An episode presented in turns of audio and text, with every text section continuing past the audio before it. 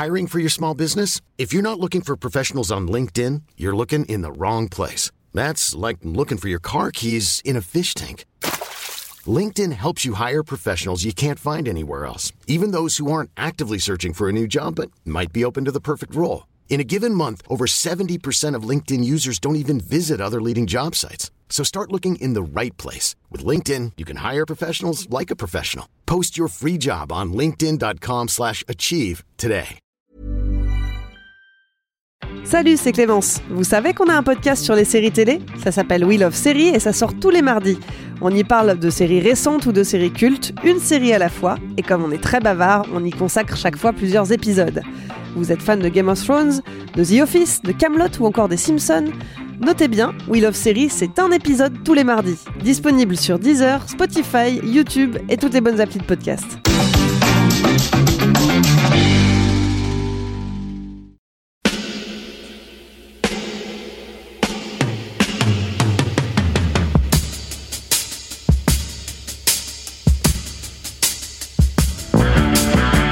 Copain Jack Burton, il regarde l'orage bien droit dans les yeux.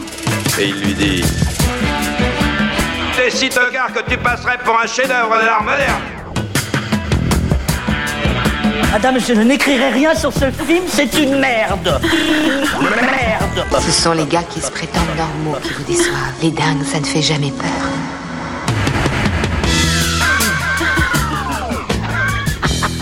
Elle nous connaît dans les coins, la frangine.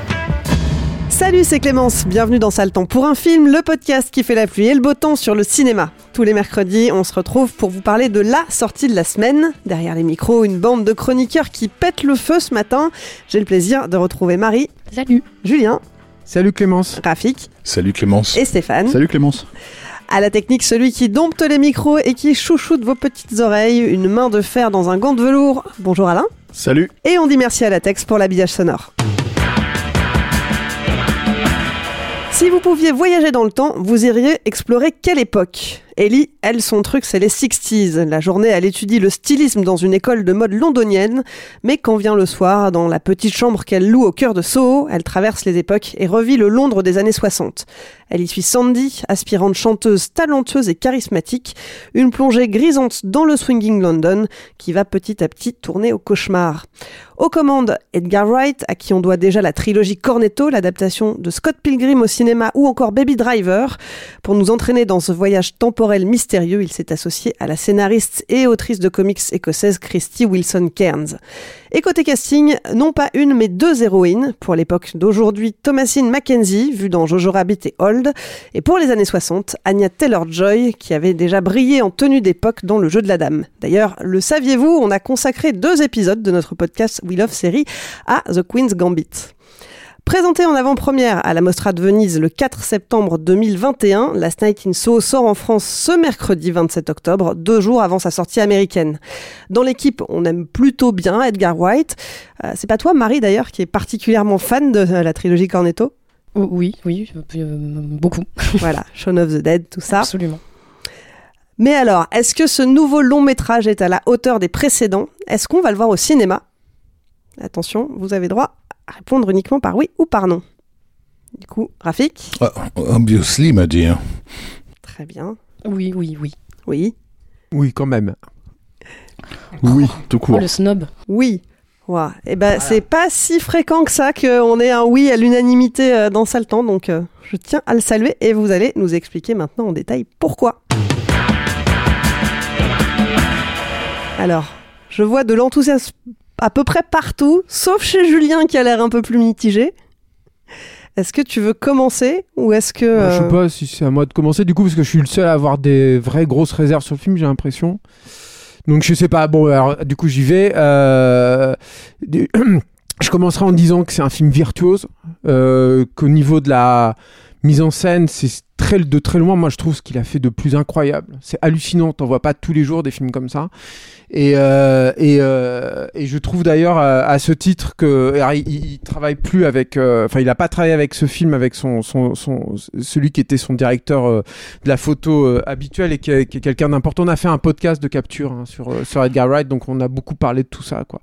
Euh, là il a il est allé chercher euh, Chung Moon Chung qui est le qui est le directeur de la photo euh, coréen de, de Park Chan Wook, qui avait notamment, c'est peut-être pour ça je me suis demandé pourquoi il était allé chercher, mais il a il a fait la photo de, de Mademoiselle et euh, il y avait des choses dans Mademoiselle, euh, surtout sur le, le, le, le double portrait féminin avec deux, deux personnalités comme ça qui se renvoient l'une à l'autre, qui euh, me semble faire écho à une partie du propos de, de, de Last Night in Soho.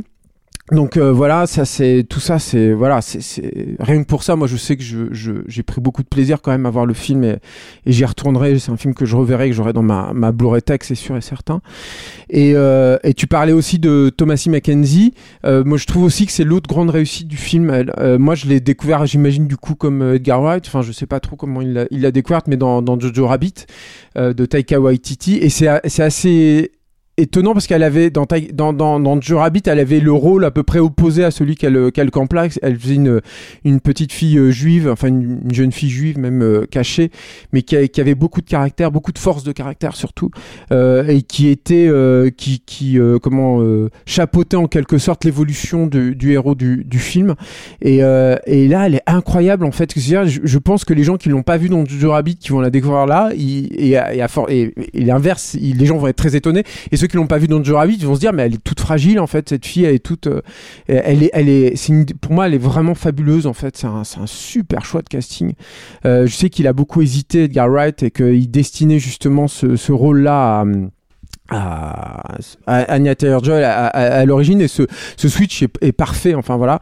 Et je trouve elle son parcours il y a un truc qui me touche beaucoup aussi qui est euh, un truc que- et je trouve que c'est le, le point de scénario que je sauve du film vraiment qui est euh, parce que je pense que c'est Wright part vraiment de lui qui est ce côté euh, ben tu, tu viens de la province et tu arrives dans une, euh, une métropole.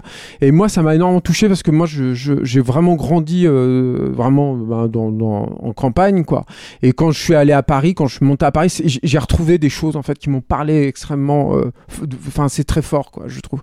C'est euh, ce côté d'être dépassé d'être de de pas avoir les codes en fait de pas savoir être submergé par la par la, la foule des gens et tout, ça je trouve ça mortel donc pourquoi en fait j'ai des réserves en fait au film? Alors moi je sais qu'il faut pas euh, séparer le fond de la forme, que c'est pas une bonne chose, euh, que c'est la preuve d'être un- qu'on est un mauvais critique de cinéma. Bah tant pis, je serai un mauvais critique de cinéma. Moi il y a quand même cette séparation entre le fond et la forme dans le film, c'est-à-dire que à côté de ça, euh, le film m'a m'a énormément déçu m'a énormément déçu en, particulier de- d'Edgar Wright euh, et notamment du coup sur tout ce qui est euh, années années 60 c'est à dire que moi je vois bien que il y a ce discours euh, habituel chez chez euh, Edgar Wright sur le- la défiance vis-à-vis de la nostalgie. Euh, je vois bien qu'il y a ce- cette volonté de montrer la, la- la face cachée des swinging 60s qui sont bah, justement avec cette nostalgie souvent des, une période glorifiée et là qui remettent bah, c'était quoi être une femme euh, à, à Londres dans, dans cette époque-là et tout. Mais moi je trouve que ça marche pas du tout au niveau de l'évolution de personnage. Par exemple, je ne trouve pas euh, un truc qui me semble hyper important qui est le point de bascule du personnage d'Anya Taylor-Joy. Je vois pas à quel moment parce qu'elle est elle est pas présentée comme ça au début et tant mieux, j'ai envie de dire. Elle est pas comme présentée comme une petite chose fragile justement. C'est même plutôt l'inverse par rapport au, personnage de, de, de Thomasine Mackenzie. Oui, oui, c'est ça. hein. Elle est, elle est, voilà. Et, et je, je, je vois pas le, le moment en fait. Surtout que je trouve que Matt Smith, qui joue euh, donc le, qui va devenir son, alors je spoil, hein, on prévient, mais comme souvent dans ça le temps pour un film, mais qui va devenir en gros son macro. Je trouve que c'est un super choix de casting parce que c'est le mec, même si on l'a découvert lui pour le coup avec euh, Doctor Who, euh, donc avec la bienveillance qui est inhérente au personnage de Doctor Who, c'est un mec je trouve a cette violence en lui, vraiment. Et, et, je trouve ça, c'est très bien exploité. Mais par contre, elle, je ne comprends pas ce personnage. Moi, je la comprends pas. Je trouve qu'en outre, le, le, le, c'est un film qui se réfère très clairement au euh, italien. Euh, et la photo, d'ailleurs, va, dans ce sens-là. Mais le giallo italien fonctionne aussi sur la notion de twist, c'est sur la surprise du twist et fonctionne souvent. Avec, et c'est ça, moi, que j'aime sur- dans, le giallo. Le twist fonctionne avec un, truc visuel. C'est, euh, pour reprendre l'archétype du dialogue, c'est dans les frissons de l'angoisse, un jeu de miroir où tu crois avoir vu un reflet, en fait, tu as vu autre chose dans ce reflet-là. Moi je ne le vois pas là-dedans. Je trouve que le twist il est assez moisi, c'est-à-dire qu'il a, il est au, au- au pire il est un peu prévisible, euh, et au, au mieux il est, euh, moi il m'a laissé un peu de glace. Enfin à partir du moment où tu vois qui est casté dans tel rôle, bah tu te dis il va y avoir un truc qui se tourne là. Et je trouve que la façon que ça a d'être euh, présenté, Il y, ça, a- il y en a deux à proprement parler. Oui, oui. Et il y, a il y a un autre truc qui est aussi euh, extrême pour moi, qui a été quand même vraiment un problème aussi quand j'ai vu le film, qui a une, une- un, un truc de fausse piste. Euh, avec un personnage qui est joué par Stump, je le dis parce que je pense que c'est pour ça que ça n'a pas été coupé au montage, et pour moi ça ressemble vraiment à une sous-intrigue qui aurait dû être coupée au montage, avec un personnage de policier, et je pense qu'il n'a pas été coupé parce qu'il y a Stump, et que Terrence Stump trimballe en lui euh, bah, tout ce qui est euh, inhérent aussi à cette période-là du cinéma euh, euh, euh, anglais euh, notamment et que bah il y a ce discours-là dans le film. Il a toujours fonctionné comme ça. Ouais, c'est vraiment un cinéaste postmoderne euh, dans, dans ce sens-là quoi. Et le dernier truc que j'ai envie de dire c'est que l'histoire d'amour de contemporaine pour moi elle ne marche pas du tout. J'ai pas non plus d'émotion. Donc ça fait quand même beaucoup euh, finalement dans un pour pour que moi je sois complètement emporté par le par le film donc je me retrouve face à un, un, truc qui qui m'arrive relativement rarement finalement au cinéma où j'ai l'impression de voir une espèce de, Rolls Royce avec tous les toutes les options euh, incroyablement fignolées une Rolls Royce de la belle époque hein. vraiment le truc fait à la main lustré au, dernier truc mais qui tourne à vide je, je, suis sorti, j'ai eu l'impression de pas avoir eu de, de substance en fait, de ne pas être. euh, j'ai fait un tour, mais je suis pas arrivé à une destination qui m'a surpris, m'a emporté ou m'a même donné, m'a apporté quelque chose. Voilà. Drop the mic. Non, non, pas Drop the Mic, euh, je vais me faire allumer par mes trois, mes trois collègues maintenant, et donc je vais voir ce qu'ils ont à me dire là-dessus. Peut-être que je suis complètement obtus et, Non, mais moi- et moi, à je- cœur de glace. Moi, je te rejoins sur, euh, sur tes réserves. En fait, sur- notamment sur ce que tu dis sur l'histoire d'amour euh, contemporaine. Moi, je trouve souvent les histoires d'amour dans les films d'Edgar Wright, euh, en tout cas pour moi, je trouve qu'elles marchent pas très bien. Dans Scott Pilgrim, tu sais jamais pourquoi il est amoureux de Ramona Flowers. C'est c'est une vision fantasmée. Les personnages féminins sont pas très écrits. Dans, euh, dans Baby Driver, c'est pareil. On en sait encore moins sur le personnage. Je crois qu'elle s'appelle Déborah. Je sais même plus comment elle s'appelle tellement le, le personnage est une enveloppe euh, mais qui représente des choses, mais on sait rien sur elle. Et, euh, et j'ai l'impression que ces histoires d'amour, en fait, pour moi, elles marchent, elles marchent jamais vraiment. C'est plus un élément narratif qui sert à faire avancer l'histoire ou pas. Et, et là, je suis, assez d'accord sur ça. Pareil sur les twists. en fait, tout ce qui arrive en fin de film, moi, m'a un peu sorti du film. Donc, je, je vais pas répéter ce que tu as très bien dit, Julien, mais mais euh, voilà. Donc, moi, je suis un peu sorti du film à la fin, mais tout ce qui est avant m'a tellement emporté qu'en fait, je me dis, bah, bah, je passe dessus parce qu'en fait, ça faisait tellement longtemps que j'avais pas vu du cinéma au cinéma que pendant toute la première heure, moi, j'en avais littéralement des frissons de me dire, waouh, c'est juste trop beau ce que je suis en train de voir, c'est incroyable. Et j'étais en train de me dire, je veux voir les euh, les making of et comment ils ont tourné ça. Il y a une petite scène là qui a, été postée euh, il y a 2-3 jours là sur, euh, sur Twitter, co- comment envoyer, où on voit euh, la scène où, où ils dansent à deux et donc à trois, qui avait été montrée dans le premier trailer. Moi j'ai vu que le premier trailer parce que je voulais pas en voir trop donc j'ai pas regardé les suivants. Et il y avait déjà cette scène de danse qui, qui avait déjà l'air incroyable de ce qu'on envoyait et dans le film elle l'est encore plus. Et là quand on voit le, le behind the scene c'est encore, euh, encore plus fou on voit donc Matt Smith qui danse avec l'une des deux, euh, la deuxième qui est cachée, euh, qui en fait elle passe leur temps à se baisser, à se courber derrière l'opérateur caméra. Donc en fait il danse à quatre parce qu'il y a aussi cette caméra qui tourne autour. Et en fait voir ça c'est incroyable et c'est exactement le truc, le truc auquel je pensais pendant le film en disant j'ai hâte de voir tous ces trucs là. Donc il y a tous ces jeux de, de reflets que ce soit dans dans les miroirs, dans les vitres, dans les flaques d'eau, enfin toutes les surfaces réfléchissantes en fait où il y a un des deux personnages et on voit l'autre qui se reflète. Enfin il y a tout, tout ce jeu là qui moi m'a emporté et je me disais vraiment cette scène où elle descend les escaliers, il y a tous ces miroirs et donc c'est l'une qui descend et on voit l'autre qui se reflète plusieurs fois. Enfin moi j'ai trouvé ça vraiment incroyable. Je me suis dit ça fait mais combien de temps ça fait que j'ai pas vu quelque chose qui juste visuellement m'a coupé le souffle au cinéma euh, cette année ou même euh, même juste dans les films récents parce que c'est des choses moi j'aime bien quand les films me font ressentir des choses physiquement que ce soit un malaise ou que moi j'ai l'alarme très facile mais je peux pleurer parce que l'histoire qu'on me raconte est belle et triste ou quoi, mais juste aussi parce que parfois je vois un très beau plan.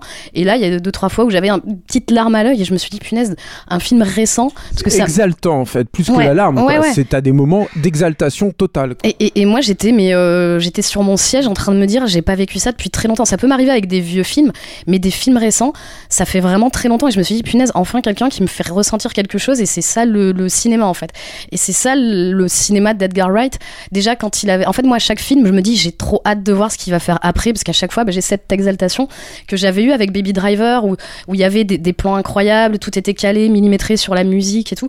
Et en fait, en sortant de Baby Driver, un des premiers trucs que je me suis dit, c'est ok, j'ai trouvé ça super, mais j'ai hâte de voir ce qu'il fera, euh, ce qu'il fera après, quoi. Et, euh, et du coup, évidemment, sur ça, je, je suis pas déçue. Euh, je trouve que là, moi, je trouve que le, le côté euh, recréation des, des 60s est, est plutôt chouette pour le coup. Euh, en fait, on voit que bah, il est de Londres, il aime cette ville-là. En fait, dans les interviews, il dit que voilà, lui, quand il se balade à Londres, à Soho, il ne peut pas voir autre chose que le passé de cette ville. Et je trouve qu'on le ressent plutôt bien. D'ailleurs, dans, dans, les, dans le générique, il y a des scènes assez Ouais. chouettes euh, qui ont été tournées pendant le confinement, avec des rues entières qui sont vides et tout. Et c'est, euh, ça donne une autre vision du, du Soho qu'on connaît. Et je trouvais ça, je trouvais ça assez chouette. Bon, après, Je moi- peux ajouter un tout petit truc, Marie, je, te laisse reprendre la parole, mais il, a, emménagé à Sceaux et dans le centre de Londres, je crois, depuis 4 ans, enfin en tout cas 4 ans avant de tourner le film. hein. Et c'est vrai que ça sent aussi beaucoup, c'est important ça aussi dans la filmographie de d'Edgar Wright, c'est-à-dire qu'il vivait en banlieue quand il a fait notamment Shaun of the Dead et tout, et, et ou Space, et, euh, et Les Allumés, je crois en français, et, euh, et là justement il vit à Sceaux et, euh, et il a vu euh, ce, ce basculement en fait, cette, euh, cette duplicité en fait de ce centre-ville. Pardon. c'est- Et, euh, et voilà, bon après moi c'est peut-être aussi plus facile sur moi parce que j'ai aussi ce côté un peu nostalgique d'une époque idéalisée que j'ai pas connue. Donc pour le coup je m'identifie bien au personnage. Quand tu, tu me donnes Londres dans les années 60, tu me donnes les, les décors qui vont avec, les fringues, les voitures, la musique, forcément moi je, je pars dedans avec le, avec le personnage. Quoi. Tu devrais regarder des James Bond. Oui, bah 60. écoute, écoute, je, je vais, je vais m'y mettre. L'arrivée Ah. l'arrivée à Londres se fait sur une affiche de James Bond, effectivement. Thunderball, ouais. Sur Thunderball, ouais. Et, euh, et, et du coup aussi, moi j'étais assez, euh, assez contente de voir qu'il y a enfin des personnages féminins et des rôles féminins un peu écrits. J'imagine que c'est aussi sûrement euh, l'apport de la co-scénariste euh, qui s'appelle Christy Wilson Cairns, je crois. C'est ça. Euh, que je, qui, en fait, ils ont vraiment travaillé tous les deux sur, les, euh, sur ces personnages-là, parce qu'en fait, à chaque fois, moi, c'est toujours le truc qui me sort un peu des films d'Edgar Wright, c'est que c'est toujours des films de, de mecs avec des mecs, et, euh, et je me dis, bah, pour une fois, il y a des personnages féminins. Mais tu les trouves très bien écrites toutes les deux, toi. En fait, ça c'est une vraie question à Marie. hein, justement, Non, moi, j'aime moi je beaucoup trouve le- qu'elles sont. Moi, j'aime bien elles- le personnage C'est très emprunté en d'Héloïse. fait. C'est ça mon problème avec ça. En fait. Moi, j'aime bien le personnage d'Héloïse. J'ai plus de mal sur celui de Sandy. euh, comme tu dis, on, on voit pas le moment où elle vrille et tout.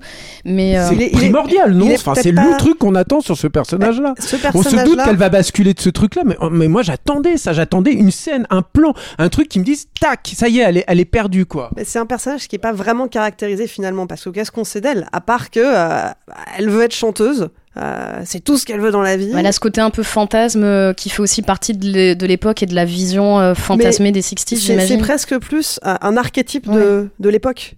En- encore une fois, moi je demande là-dessus ce point de bascule où tu sors, parce que tu parlais de Ramona tout à l'heure, mais Ramona, elle est, moi il me semble, hein, j'attendais pas une écriture de Ramona parce qu'elle est traitée comme ça en fait. Elle est traitée comme Parce une que tu la vois de- par les yeux de Scott, en fait. Voilà, elle est traitée comme une, une espèce d'être de lumière, tu vois, idéal et tout. Là, c'est pas pareil. Je veux dire, le- le- l'idée, c'est de, c'est d'aller au-delà du glacis et donc de cette icône-là qu'elle représente, Anya Taylor-Joy, et dans laquelle elle se projette, euh, et, et, et de justement de montrer, paf, le truc qui va te plonger dans, Mais de l'autre côté. Et moi, je Bah, n'ai si, pas eu c'est du fait, tout ce- ça. fait sous forme de, de reveal en fait avec le numéro de cabaret dans lequel on s'attend à ce qu'elle soit la reine de la, de, de la soirée et on la découvre en figurante.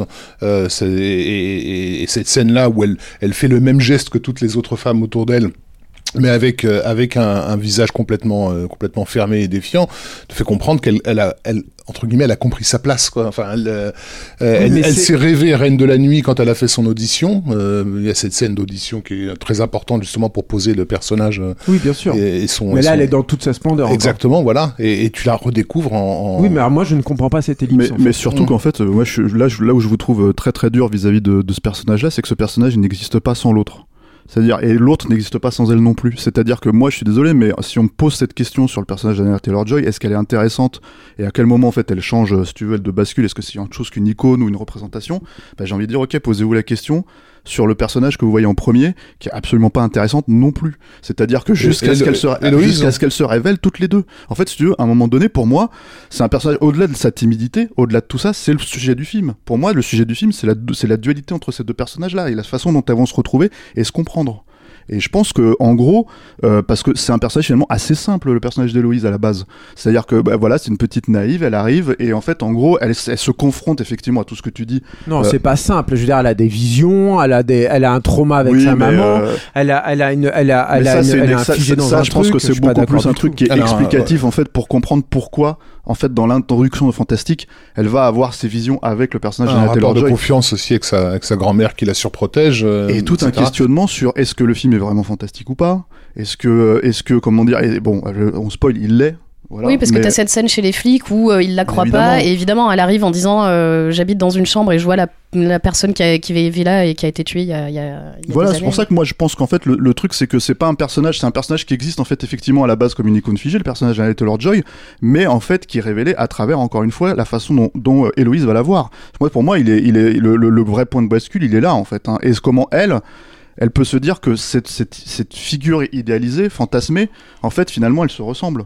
Elles ont un, un, un- un point de, de, de rapport quoi. Bah, de toute façon, le lien entre les deux est, est maintenu dans le flou toute une partie du film euh, volontairement parce qu'au départ, on ne sait pas euh, qui est. Enfin, c'est pas qu'on sait pas qui est qui, mais euh, quand euh, Héloïse se rend dans les années 60, euh, à certains moments, elle incarne elle-même euh, le personnage de, de Sandy. À d'autres moments, elle l'observe et Mm. finalement, on ne sait pas vraiment quel est le lien entre les deux. Moi je suis pas un énorme fan. euh, Peut-être tu veux, tu veux y aller. Non, c'était par rapport à- au caractère un peu un peu psychanalytique, je vais tirer la couverture dans ce sens-là.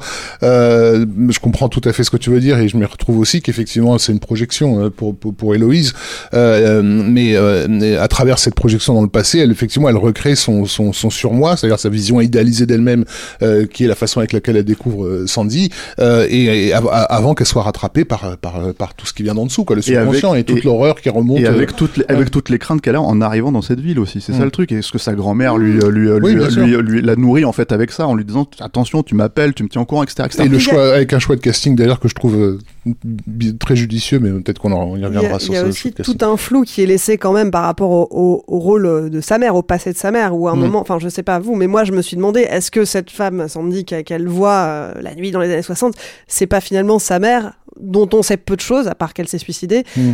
On sait que ça s'est manifestement pas bien passé quand elle-même s'est rendue à Londres quand elle était jeune. Est-ce qu'elle serait pas en train... Enfin, il y a aussi tout un mystère autour de ça. Mais euh, totalement. Et le truc, c'est que je pense que, alors moi, ce que j'allais dire en fait par rapport au Giallo, c'est que moi, je suis pas un énorme fan de Giallo parce que, en fait, je trouve que c'est un genre qui, qui, qui est très beau visuellement. Enfin, quand c'est, quand c'est, quand c'est, parce qu'il y a des, des Giallo qui sont pas très beaux, mais. Est-ce qu'on peut fait- rappeler juste pour les auditeurs qui sont pas forcément experts ce que c'est que le giallo? Bah, le giallo, c'est, on va dire, une excroissance euh, à la base italienne euh, de, comment dire, euh, des thrillers hitchcockiens en fait, euh, et, euh, et vraiment comment en fait les cinéastes italiens euh, euh, à une époque dans les années 60-70, et bon notamment les figures Deux de en particulier, oui, Oui, qui sont euh, Mario Bava et Dario et Argento. Dario Argento, voilà, en Mm. fait, on, on, on recréait ça en fait sous une forme extrêmement euh, baroque et comment dire euh, psychédélique même, voilà, on peut dire. hein, oui. Donc, euh, donc c'est très ancré dans une période spécifique, la période à laquelle d'ailleurs se déroule euh, Last Night in Soho. Avec des codes visuels et de couleurs très très spécifiques que- qu'il utilise brillamment puisque euh, il, se débrouille pour que la chambre d'hôtel de son héroïne soit au-dessus d'un restaurant français ce qui Mm. lui permet d'avoir les couleurs bleu blanc rouge euh, de- du néon en fait qui, qui clignote et en fait le bleu et le rouge c'est vraiment les deux couleurs dominantes du, du, du giallo et c'est le moment de bascule euh, la nuit lorsqu'elle se couche euh, et que ces deux lumières la baignent que tu comprends que le Il y a le jaune aussi. Mais... il y a un petit euh, Bah, le du- ouais. Mais en fait, le truc, c'est que, en gros, euh, euh, euh, moi, je suis pas forcément un grand fan de ça parce que je pense que c'est au bout d'un moment un genre, en fait, si tu sors des deux grands cinéastes, en fait, qui, qui les ont fait, qui peut un petit peu facilement tourner à vide. On en a la preuve parce que c'est, ça fait partie de, de- d'un genre qui est très fétichisé aujourd'hui, en fait, et qui est, euh, à mon sens, souvent, euh, entre guillemets, mésinterprété. Euh, là, c'est pas forcément le cas. Et en fait, ce qui est très intéressant avec Last Night in Soho, c'est qu'on parle de, rapport de ces deux personnages là, parce que la thématique finalement du film, c'est clairement en fait euh, la place de la, de la femme dans une société d'hommes en fait, et la façon dont en fait elles, elles peuvent se révéler par rapport à ça. Et euh, en gros. Tout ce que craint le personnage d'Héloïse, en fait, le personnage d'Anna Taylor-Joy le vit, en fait. Et, et, jusqu'à des points thématiques, enfin, il y a des scènes, on parlait, il y a, ce moment où elle danse et tout ça, etc., etc., euh, euh, où, où les deux personnages se mélangent. Bon, il y a vraiment, après, sur le papier, de manière intradigétique, l'idée même que euh, change de couleur de cheveux, que qu'elle qu'elle qu'elle qu'elle se fond en fait dans ce personnage-là. Mais il y a aussi en fait, et parce que c'est quelqu'un qui est obsessionnel et fétichiste, hein, Edgar Wright, littéralement des moments de mise en scène où alors, je sais pas si le terme est approprié, euh, approprié ou bien choisi, mais où en fait elle va traverser par exemple un couloir où elle va avoir toutes les formes de vis différentes en fait euh, qui peuvent en fait lui nez entre guillemets en tout cas tous les tous les pièges en fait de cette vie euh, en ville et, de cette vie en fait entre guillemets de, débauche que les hommes peuvent lui euh, comment dire euh, euh, lui apporter qui se qui se mettent et ça c'est extrême enfin c'est un plan pour le coup en fait où elle regarde chaque porte et t'as une nana qui couche avec un mec enfin une prostituée t'as euh, une nana qui se pique enfin qui, qui se drogue je crois t'as enfin tout un, tout un truc comme ça c'est tous les pièges en fait qu'on voit et ça c'est un truc ultra thématique ultra voilà qu'on retrouve en fait dans le giallo parce que c'est une, forme extrêmement expressionniste en fait. Donc en gros en fait on te montre ces choses-là. Mais tout le questionnement en fait pour moi à mon avis du, comment dire de la mise en scène du film et, et je suis d'accord avec Julien sur les deux, deux problématiques en fait de, de, scénario. C'est-à-dire que en gros tu euh, as vu trois dialogues dans ta vie, tu les grilles, les twists, mais alors euh, euh, voilà, sans, sans, sans, sans pitié quoi. Euh, le truc c'est que pour moi, là où je peux pas vraiment totalement séparer la forme du fond, c'est que en fait la forme euh, est, comme dit Marie, en fait un énorme euh, euh, point émotionnel en fait. C'est-à-dire que et même jusque moi j'irais jusqu'à la scène finale en fait. C'est-à-dire vraiment, comment dire, moi j'étais vraiment emporté émotionnellement par la scène finale. Alors peut-être que moi-même j'ai un, un- une once de fétichisme en fait sur le personnage, enfin sur Diana Rigg, sur l'actrice quoi, qui est une actrice que j'aime beaucoup parce que c'est en fait, c'est mon point d'entrée. Euh... Qui joue la vieille dame qui, le, qui lui loue La l'appartement. la logeuse, Voilà, et c'est son dernier rôle et en fait je trouve que c'est un dernier rôle magnifique euh, et en fait euh, et qui et qui est extrêmement Euh, en fait on peut- on peut représenté dire ouais, pourquoi il est magnifique en fait, oui, parce que Diana Rigg représente à elle seule en réalité euh, tout le fantasme euh, associé au, au swinging London euh, des et que, 60s quoi. et que du coup, en fait, le peu où elle a fait un peu de promo au moment du tournage, elle, elle a, elle a justement beaucoup parlé de ça. Et elle, a- elle a notamment révélé euh, qu'elle elle déambulait. Alors, s'il y a un, un des cafés euh, très connus là, qui, qui figure dans le film, j'ai oublié Le le, nom, Toucan. mais, mais elle, elle, elle déambulait dedans et qu'elle elle disait c'était insupportable la première fois que j'y suis allé parce que j'étais regardé, j'avais l'impression d'être un morceau de bidoche en fait, Mm. euh, que j'étais jeté en pâture comme ça au mec qui, qui Ah, était le, présent. tu parles du café de Paris, c'est ça? There's never been a faster or easier way to start your weight loss journey than with PlushCare. PlushCare accepts most insurance plans and gives you online access to board-certified physicians who can prescribe FDA-approved weight loss medications like Wigovi and Zepbound for those who qualify. Take charge of your health and speak with a board-certified physician about a weight loss plan that's right for you. Get started today at plushcare.com slash weight loss. That's plushcare.com slash weight loss. plushcare.com slash weight loss. En tout, cas, pour moi, c'est peut-être euh, une des. Quand j'étais gamin et que je regardais Chapeau melon bottes de cuir, en fait, une des premières représentations vraiment badass euh, de, féminine au cinéma, enfin à la télévision, en tout cas dans, la, dans, le, dans, le, dans le médium, qui m'intéressait.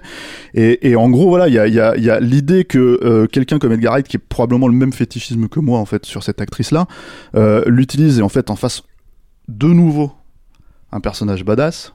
Euh, parce que c'est ce que c'est en fait à la fin et j'essaye de pas trop spoiler mais voilà. Euh, euh, voilà moi j'étais extrêmement touché. Alors je pense que mon rapport au cinéma et mon rapport en fait à ce que le raconte le film se joignent à ce moment là vraiment hein. je pense que j'ai ce bagage là pour être emporté émotionnellement. C'est vrai que par exemple sur la thématique générale du film et l'idée même que euh, comment dire euh, de la façon dont, dont euh, les femmes peuvent être traitées par les hommes moi j'ai aucun problème avec euh, la façon dont, dont, dont, dont, les, dont les, les, les mauvais hommes en fait traitent les femmes dans le film, je veux dire, j'entends par là que j'ai aucun problème avec cette représentation-là, mais j'ai un énorme problème avec la représentation du mec gentil euh, qui est avec Ouais. elle, qui est fra- franchement le plus gros douille que Oui. j'ai vu en fait dans un film Mike- depuis mais des ouais, années quoi. Michael Ajao. Et, Mais- et qui mais- est en plus ah. interprété par un acteur malheureusement qui est vraiment pas bon quoi. C'est-à-dire et ça Et en heureusement plus- que c'est une portion vraiment Ouais. congrue parce que c'est là où le film il est borderline ridicule pour moi sur Et- euh, Bah, on on parlait de manque de caractérisation des personnages, euh, et Ah, pour lui, le coup, celui-ci, mais il- Hmm. on ne sait pas qui c'est, à part qu'il est dans la même école. Que- il est en opposition, il est juste un contrepoint en fait. C'est ça, il est en opposition. C'est-à-dire qu'on a, on a comme- effectivement toute une, série, on a toute une série de, toxiques, on va dire, pour employer une, terminologie moderne. Euh, et, ce personnage-là, donc du boyfriend de, de héroïne, est censé interpréter tout ce qu'il y a de l'autre côté, quoi. Sauf que du coup, là, je sais pas si ça vient de de- d'Edgar Wright. À mon avis, ça vient plutôt de lui, euh, plutôt que de, de Christy Wilson. Euh, il, il, il- en fait un personnage quasi féminin, euh, qui, qui, qui, qui, en fait porte pas de masculinité en lui, quoi. Et, et, et ça, et en plus, il a pas du tout d'histoire. Enfin, je veux dire, à part apparaître là tout le temps pour l'aider, pour lui dire tu vas bien, comment voilà. Qu'est-ce que tu veux dire par personnage féminin? Parce que alors, moi, j'ai pas du tout vu ça. Je trouve qu'il est nul, hein, moi, ce perso, mais je. Il a, il a, il a, il a- une gestuelle, il a une voix. euh, le- à chaque fois, enfin, toutes ses phrases, y compris quand, quand il devrait un petit peu lever la voix, sont, sont retenues. euh, Enfin, il y a, y a un côté effacé et, et retenu que Ouais, qu'on associe. c'est pas caractéristique, C'est pas féminin. euh, ouais. Qu'on- Enfin, je sais pas.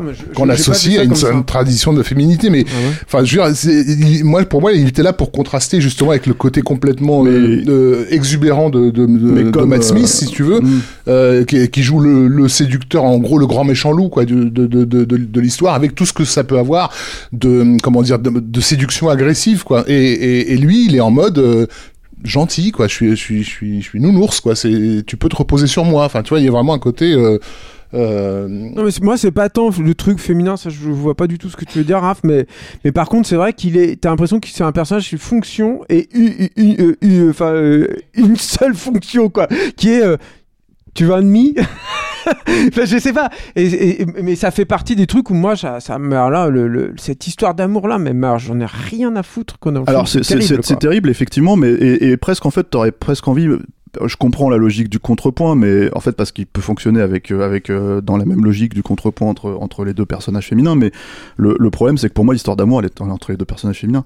C'est même pas forcément une histoire d'amour charnel. Hein, je parle pas de ça. Je parle vraiment d'une histoire d'amour en fait d'aimer quelqu'un en fait. C'est-à-dire un, autre personnage, le comprendre, euh, l'entendre, etc., etc. Et en fait ce contrepoint là, il est. Moi je le- je vois pas ça comme un personnage féminin. Je vois plus comme un fantasme euh, de euh, euh, euh, très actuel pour le coup de ce qu'un homme devrait être avec une femme en fait dans, dans, dans, une romance moderne quoi. Bon je comment dire euh, voilà enfin je sais pas enfin j'ai l'impression que c'est une enfin c'est un peu un peu le truc que que- que- qu'on demande aux hommes d'être aujourd'hui quoi euh, ce personnage là mais euh, j'ai l'impression qu'ils mais si c'était s'il était bien joué je m'en foutrais J'ai l'impression que là, le problème c'est que le mec il est, il est- il est mauvais en fait il est pas très bon, mais j'ai l'impression que ce genre de euh, personnage fonctionnel existait déjà dans même, bah, en- y compris dans le dans le dans le giallo, euh, voilà, qui ne, qui ne servent à rien d'autre que justement à mettre en valeur, parce que le, on peut le dire, enfin, le personnage d'Héloïse, elle commence quand même dans un état plutôt euh, innocent et, et, et protégé,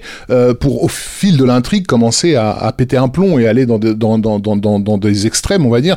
Et du coup, il y a besoin de ce personnage qui euh, qui viendrait la calmer, enfin la calmer, la, la canaliser en, en mode euh, qui montre qui montre qu'elle est pas bien. Ça marche pas. euh, Sauf que voilà, il est effectivement totalement pas- totalement plus besoin que totalement ça, c'est fonctionnel. ça le problème, c'est que voilà. Mais après, ces problématiques là pour moi, encore une fois, c'est à part qu'il apparaît dans la scène finale et qu'il voilà, il, euh, il, il- il montre un petit peu son côté un peu douille, hein, comme je dis, quoi, un peu bête, quoi.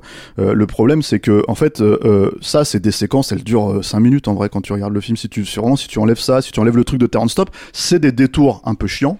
C'est des détours problématiques, mais en fait, pas, pas à mon sens, pas au point en fait de, basculer le film en fait. C'est-à-dire que vraiment, il y a, y a, y a ce rapport parce que tout le rapport vraiment, moi je trouve en fait le, rapport au dialogue qui, qui est vraiment intéressant chez Edgar Wright, c'est en fait le rapport au point de vue. C'est-à-dire que tout le jeu de miroir, tous ces trucs-là, il l'arrête pas, il le fait tout le temps. C'est-à-dire que euh, euh, euh, elle va se voir en fait dans le miroir. Héloïse va en fait le, le, le point de vue initial dans la scène qu'elle incarne, c'est elle qui est là.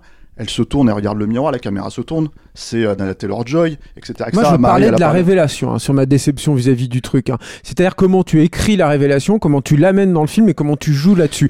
Moi, c'est là, ça fait partie. C'est comme là, la fausse fait- piste. C'est comme cet amour. En fait, le problème du film, c'est que je trouve qu'il est pas investi sur une partie. C'est-à-dire que tu peux pas juste dire, il y a la scorie de, de cette fausse piste, il y a la scorie de l'histoire d'amour contemporaine, il y a la scorie de la bout. bascule. Attends, attends, juste, bah, justement, laisse-moi, laisse-moi terminer. C'est-à-dire que, et du coup, si tu veux, c'est pareil, si tu veux, sur le truc. C'est que, en fait, le, le que je n'ai pas, enfin, j'ai dit, mais un peu en passant comme ça tout à l'heure, c'est que je sens dans le film, et c'est ça, moi, qui m'a un peu bloqué, malgré. Encore une fois, je, je, veux pas qu'on gomme toutes les qualités que j'ai mises en avant dans mon point de vue aussi sur le truc. hein.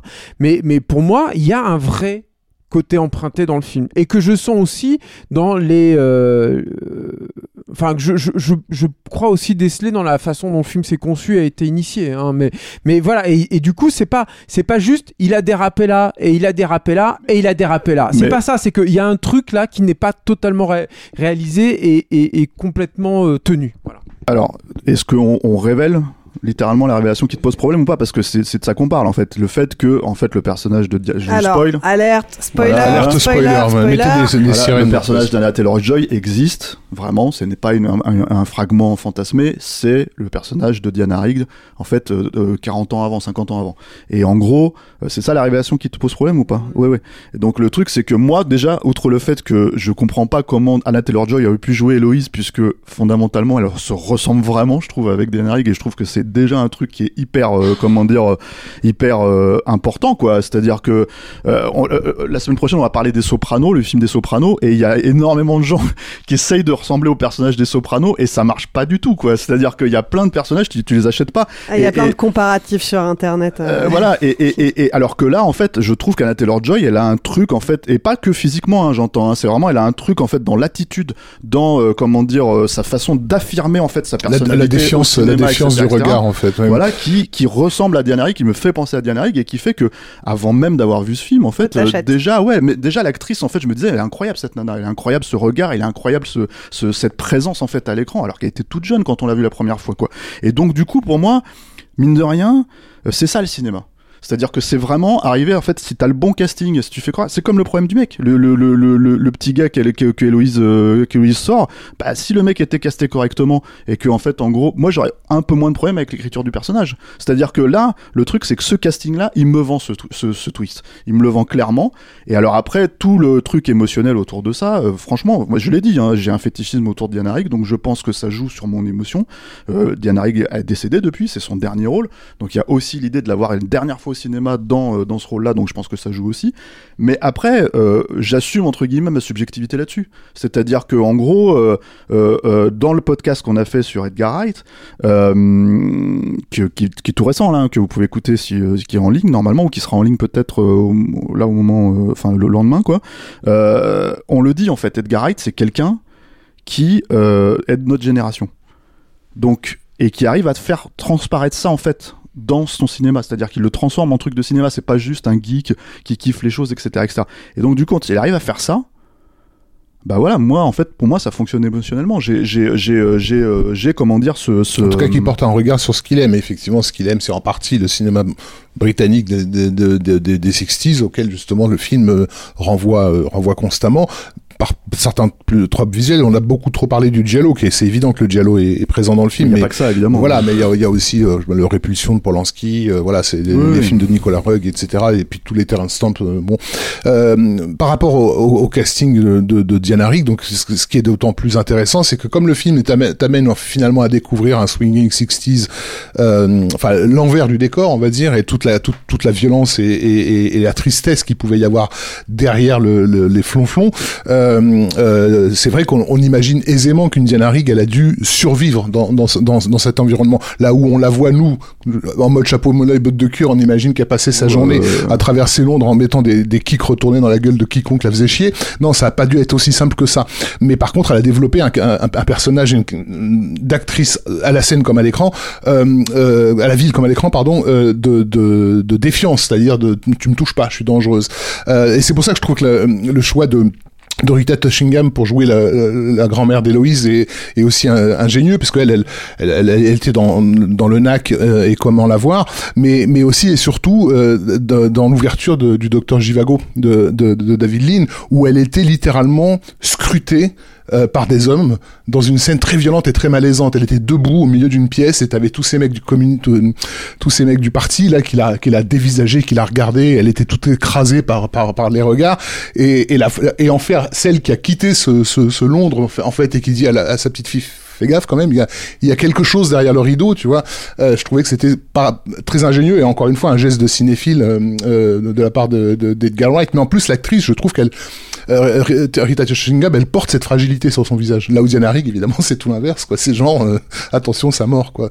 Donc ça, c'est, plutôt bien vu. Mais ce rapport, au, passé et, au, fé- au fétichisme. Le fétichisme, c'est aussi un travail d'illusion. Et le film, évidemment, joue clairement euh, c'est- c'est- c'est- cette carte-là, déjà en mettant en scène un univers qui est pas si fréquemment mis en scène dans dans le thriller qui est euh, l'univers de la mode. Euh, alors Mario Bava l'avait fait avec euh, Six femmes pour l'assassin. Mais voilà, il y a, finalement le cinéma a très peu de fois rappelé que avec le, le, le monde des trafiquants d'armes, c'était probablement la, la pire profession qui soit en termes de perversité et de euh, et de et de violence cachée. Euh, euh, et, là, je trouve que c'est brillant quoi d'avoir fait de cette gamine euh, une nana qui, qui, ne voit que la beauté des couleurs et, que- euh, la, la, joliesse des textures et qui est arrivée en- bah, parce que l'héroïne est quand même en train d'accomplir son rêve. Elle est, elle est rentrée dans la plus grande école euh, de design qui, qui soit et elle va découvrir en touchant ce, cette étoffe tout ce qu'il y a derrière, quoi, euh, euh, toute, toute cette, voilà, ça, toute cette violence et cette perversité qu'elle porte en elle, en fait. C'est pour ça que je parlais de psychanalyse tout à l'heure, parce qu'elle, euh, elle contribue à, faire remonter à la surface euh, euh, ces choses-là. Et pour quelqu'un que- d'aussi fétichiste que qu'e- qu'Edgar Wright, c'est aussi une forme de presque de d'auto euh, d'introspection, quoi, de, de se dire qu'est-ce qu'est-ce qu'il y a de pas bien dans ce que j'aime en fait Euh, Est-ce qu'il n'y a pas un sentiment euh, Est-ce que je suis pas aussi motivé par quelque chose de malsain dans, dans, mon amour de, de, de- des formes, de l'esthétisme, etc. La question aussi, c'est est-ce que ça ressortirait mieux? Parce que c'est quand même quelqu'un qui, est extrêmement dans le contrôle, hein, Edgar Wright. euh, euh, et il a toujours travaillé son cinéma dans ce sens-là. Et moi, je me pose cette question de est-ce que ça ressortirait mieux justement s'il n'avait pas eu en fait la perte de contrôle de certains de ses projets, comme c'est arrivé avec Ant-Man par exemple, ce genre de choses. Où je dis pas que c'est, je dis pas que forcément il aurait pas fait le film avant, qu'il aurait pas pu faire le film avant. Hein. Je crois que c'est un truc qui porte en lui depuis un moment déjà en fait. Une dizaine d'années, ouais. voilà, mais par contre, je pense que ça le nourrit aussi. En fait, l'idée euh, euh, euh, de se poser ces, ces questions-là et de les traiter de façon à ce que ça soit prégnant. Parce que, en gros, euh, euh, lui c'est un homme, mais le personnage féminin est une femme. Euh, euh, Enfin, le personnage principal, pardon, est une femme. Mais le truc que je veux dire, c'est que euh, euh, voilà, il- enfin la projection, elle est totale pour moi. Euh, comme on l'a dit, même la façon de filmer, la façon dont elle arrive dans le train. Euh, euh, à Londres, etc., etc. Il y a des des des, des, Des des renvois, renvois, à Hot ouais. Fuzz, il y a Ouais, des renvois ouais. à tous ces trucs-là. Donc en fait, en gros, c'est c'est euh, moi je pense pense au contraire justement que c'est un film vraiment habité quoi. Euh, mais mais après, euh, ce que je dirais moi en tout cas, euh, c'est que Pas surtout. oui, oui, moi c'est comme ça que je le prends en tout cas.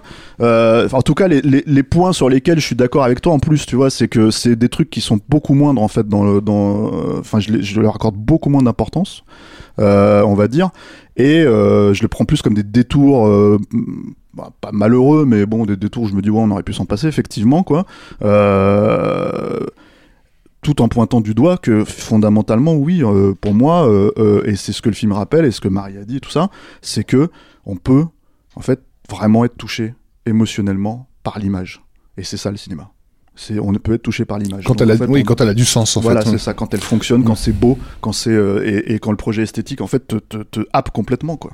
Euh, On n'a pas parlé de trop de, de, de technique, mais moi, bon, on a parlé de la virtuosité du, du, du, du film, euh, et, tu- et, et tu parlais de, de, te- du fait que tu avais hâte de voir, le, de, vo- de voir les making-of.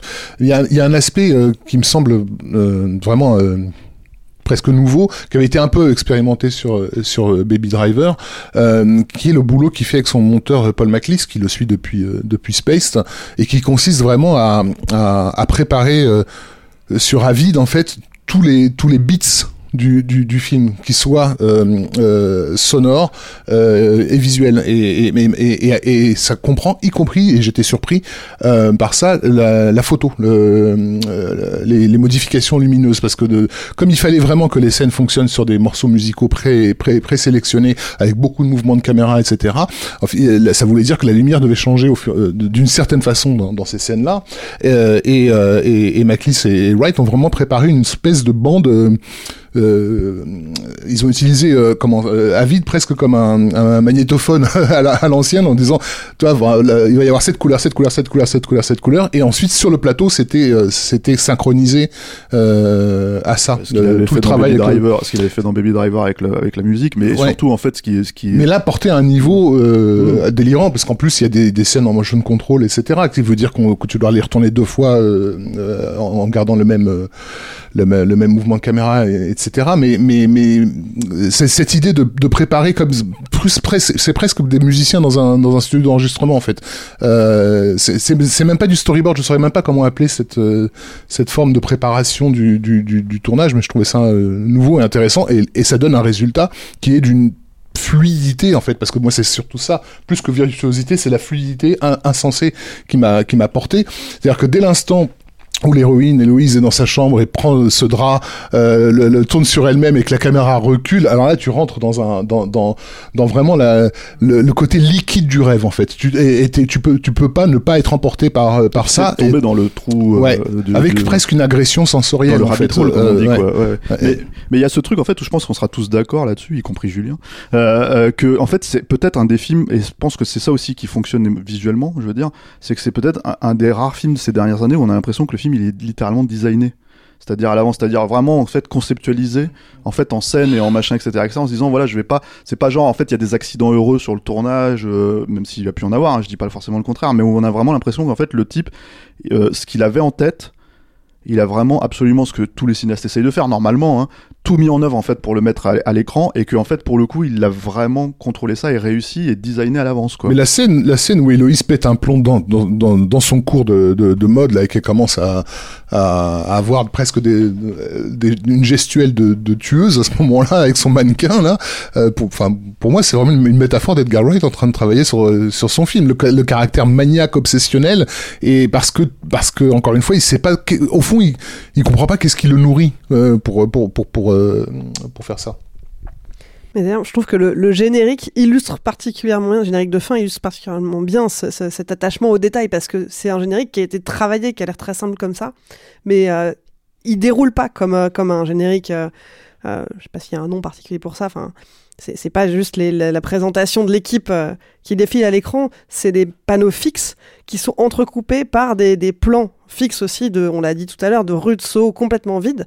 Et je me suis demandé quand est-ce que ça a été tourné. Est-ce qu'ils ont profité des séquences de tournage pour, quand les rues étaient vides, Non, tourner non, c'est ce qu'on disait, c'était le confinement. C'est pendant le confinement, ouais. Mais, En mais- fait, en gros, c'est c'est quand c'est le seul moment, et c'est ce qu'il disait. En fait, c'est le seul moment où en fait Soho pouvait être vide, parce que en gros, euh, euh, tout le monde était confiné chez, chez soi, donc en fait, ils ont dit bon, bah, on va faire des plans euh, à ce moment-là, quoi. Mais ça, c'est pour le coup, c'est euh, c'est entre guillemets.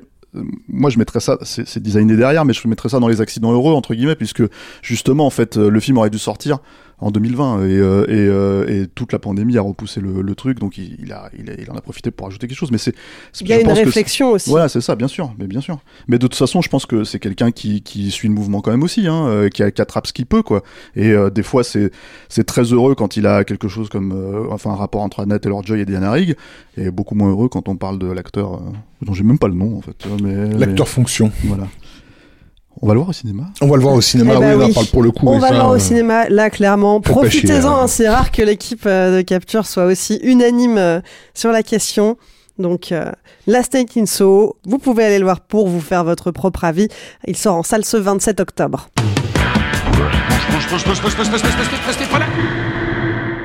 Si vous êtes en Ile-de-France dans les jours qui viennent, sachez que le 30 octobre, on a une séance Capture Mag spéciale qui nous attend au Club de l'Étoile. Ça sera Invasion Los Angeles de John Carpenter. Vous pouvez d'ores et déjà réserver vos places sur le site du Club de l'Étoile. Et on ne se quitte pas sans passer par la case répondeur. Le répondeur, c'est le moment où vous pouvez nous donner votre avis sur le film du moment. Vous avez adoré, vous avez détesté, vous n'êtes pas d'accord avec l'équipe et vous avez des arguments, dites-le nous. Pour ça, c'est très simple, il suffit de retrouver Capture Mag sur Messenger, enregistrer un petit message vocal et on le diffusera dans la prochaine émission. La semaine dernière, on vous parlait de deux films, Venom 2 et Halloween Kills. Et là, pour le coup, un, aucun des deux n'a trouvé grâce aux yeux de l'équipe. Mais vous, chers auditeurs, qu'est-ce que vous en avez pensé?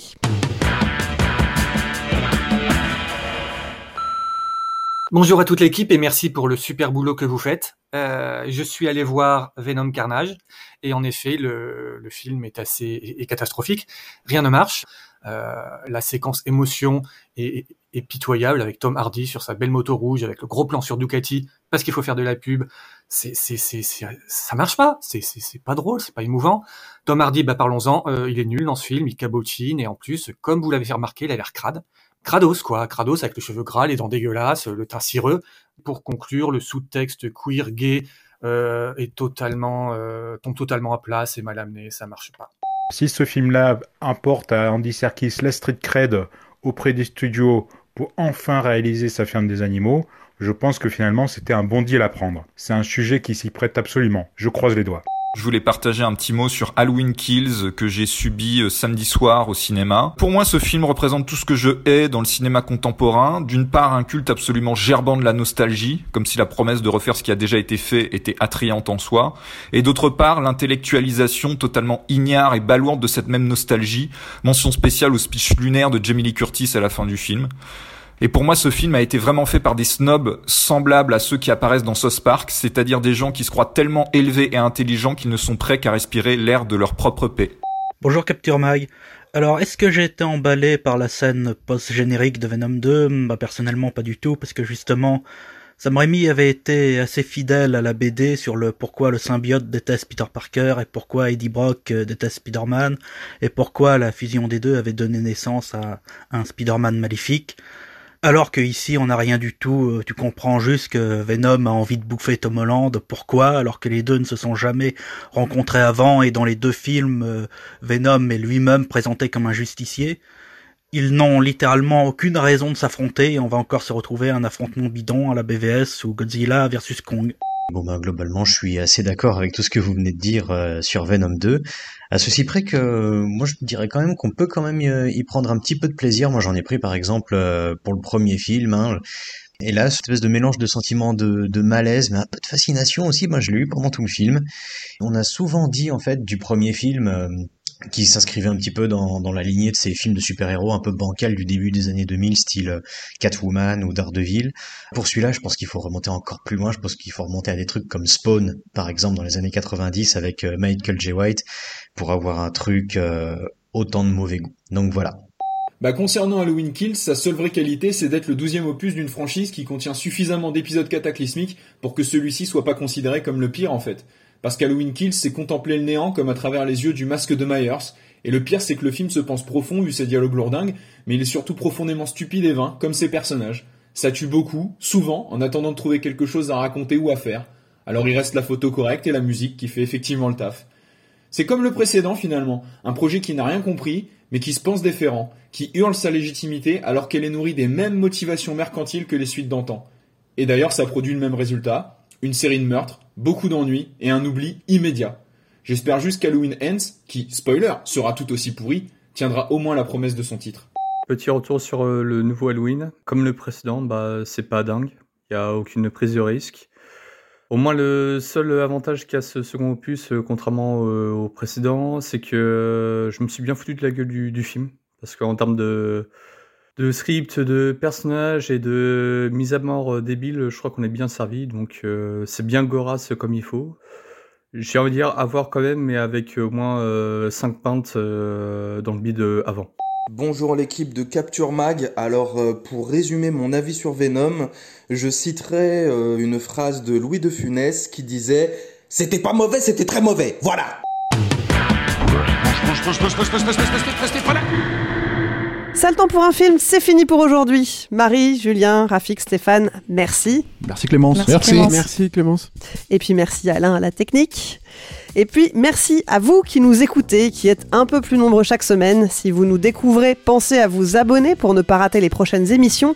Et si vous nous suivez déjà, attention, on a changé de flux pour ce podcast. On va bientôt arrêter de diffuser cette émission sur le flux originel de Capture Mag. Pour continuer à nous écouter et ne rien louper, il faut chercher Sale temps pour un film dans votre appli de podcast et vous abonner au nouveau flux Pensez-y. Et puis, si vous voulez nous soutenir, vous pouvez nous donner un petit coup de pouce en contribuant à notre Patreon. Ça nous aidera à grandir encore. Pour ça, rendez-vous sur patreon.com, mot-clé Capture Mag. Enfin, il y a plein d'autres façons de nous soutenir. Vous pouvez aussi parler de nous à vos amis, relayer ce podcast sur vos réseaux sociaux préférés, nous mettre des étoiles sur les applis de podcast, surtout depuis qu'on a ce nouveau flux, et vous abonner à la chaîne YouTube de Capture Mag. Allez, je vous laisse, on se retrouve dans une semaine pour une nouvelle émission. Salut